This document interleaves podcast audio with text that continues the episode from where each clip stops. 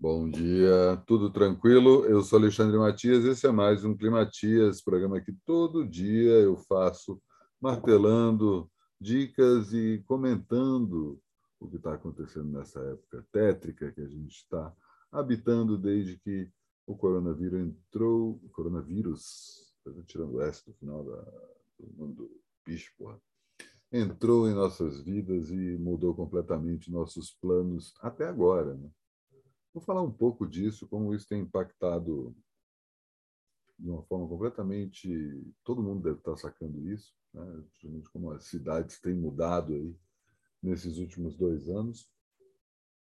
Isso tem a ver também com o fato de estar chegando aí mais uma vez, quase o dia raiando. Ah, eu achei que eu fosse parar com isso no mês de abril, mas enfim. Né? Na hora que hoje eu estou de boa, né? mas enfim, vagando pela noite paulistana, me veio essa ideia de comentar isso, que é um tema recorrente. É, muita gente já está comentando sobre isso, já está vendo isso, né? Enfim, algumas vezes aqui no próprio Climatiza eu já comentei disso, mas não de uma forma tão ampla.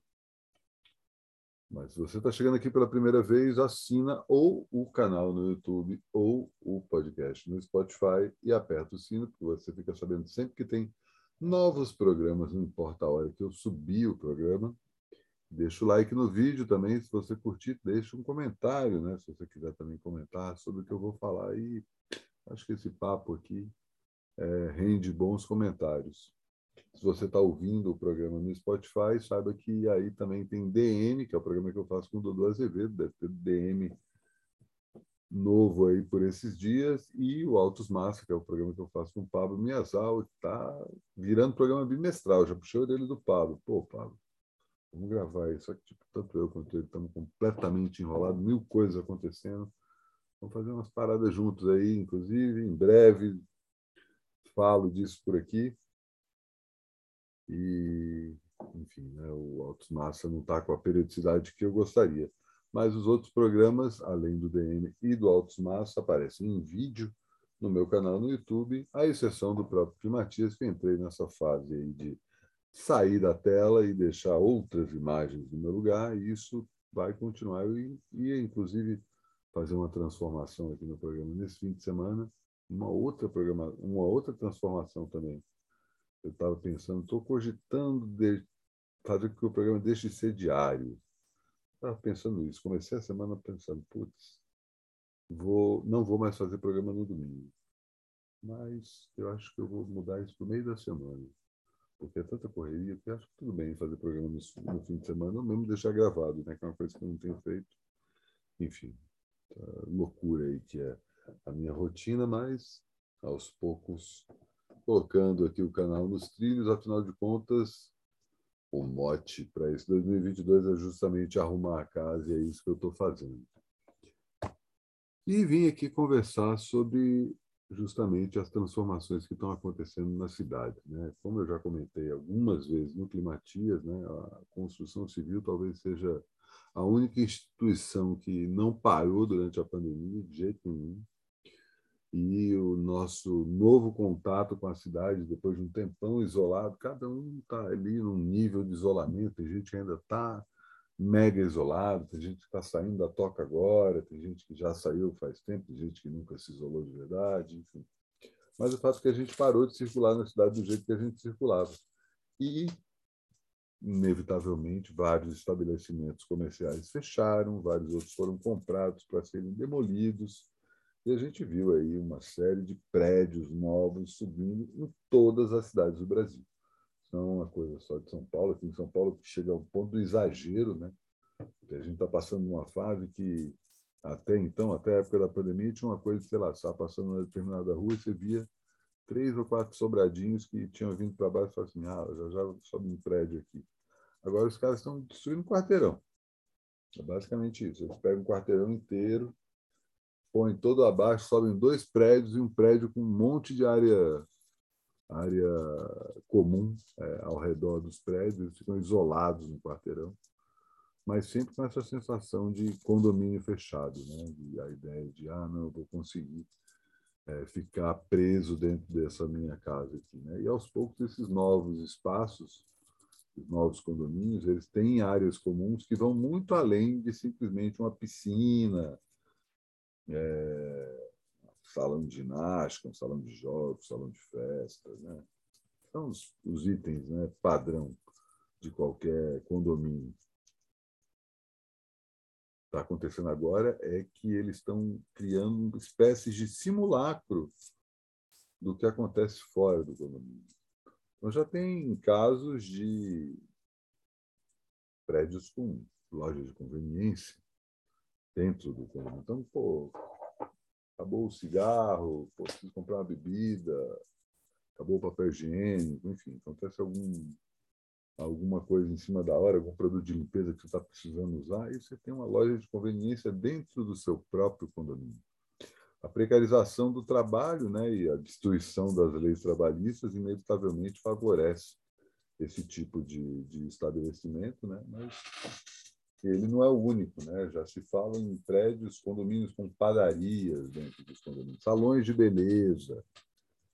E aos poucos a gente vai tirando a rua da rua. Né? A gente está vendo aí aos poucos a rua é, entrar para dentro dos apartamentos, mas eu acho que isso também é um, meio que um tiro no pé desses caras que acham que conseguem isolar-se completamente da rua, porque na hora que a rua entra, a rua vai junto, não é só. Enfim, vão ter casos e casos, a gente vai ver desdobramentos disso. Mas eu acho que isso é só uma, uma parte específica e uma parte também muito mais visível dessas transformações que as cidades estão passando. Né?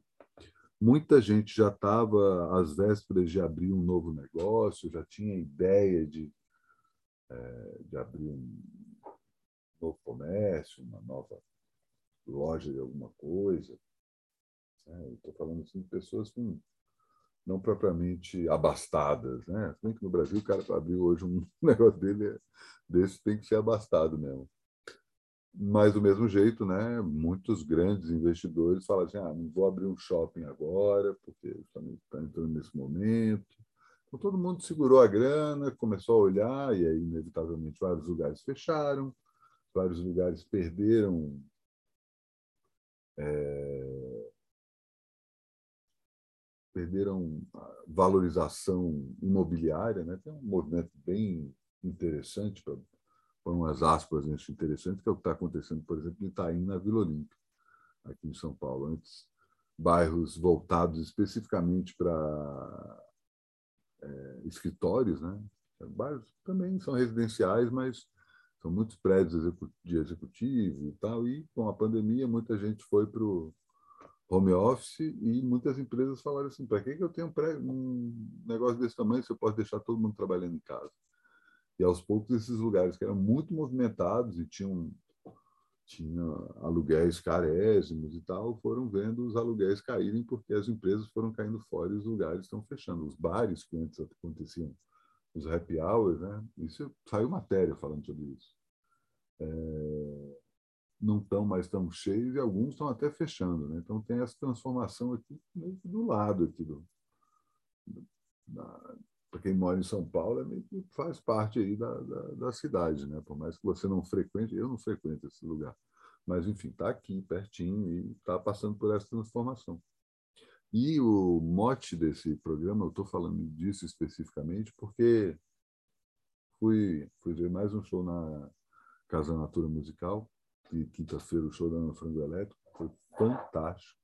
Dessa vez foi assistir o segundo show que o Dom L fez lá na Casa Natura Musical. Eu já tinha visto o Dom L ali no, no Sesc Pinheiros, mas é um teatro, né? Todo mundo sentado, embora todo mundo tenha ficado de pé na hora que começou o show. Mas é um teatro, né? Não tem a mesma.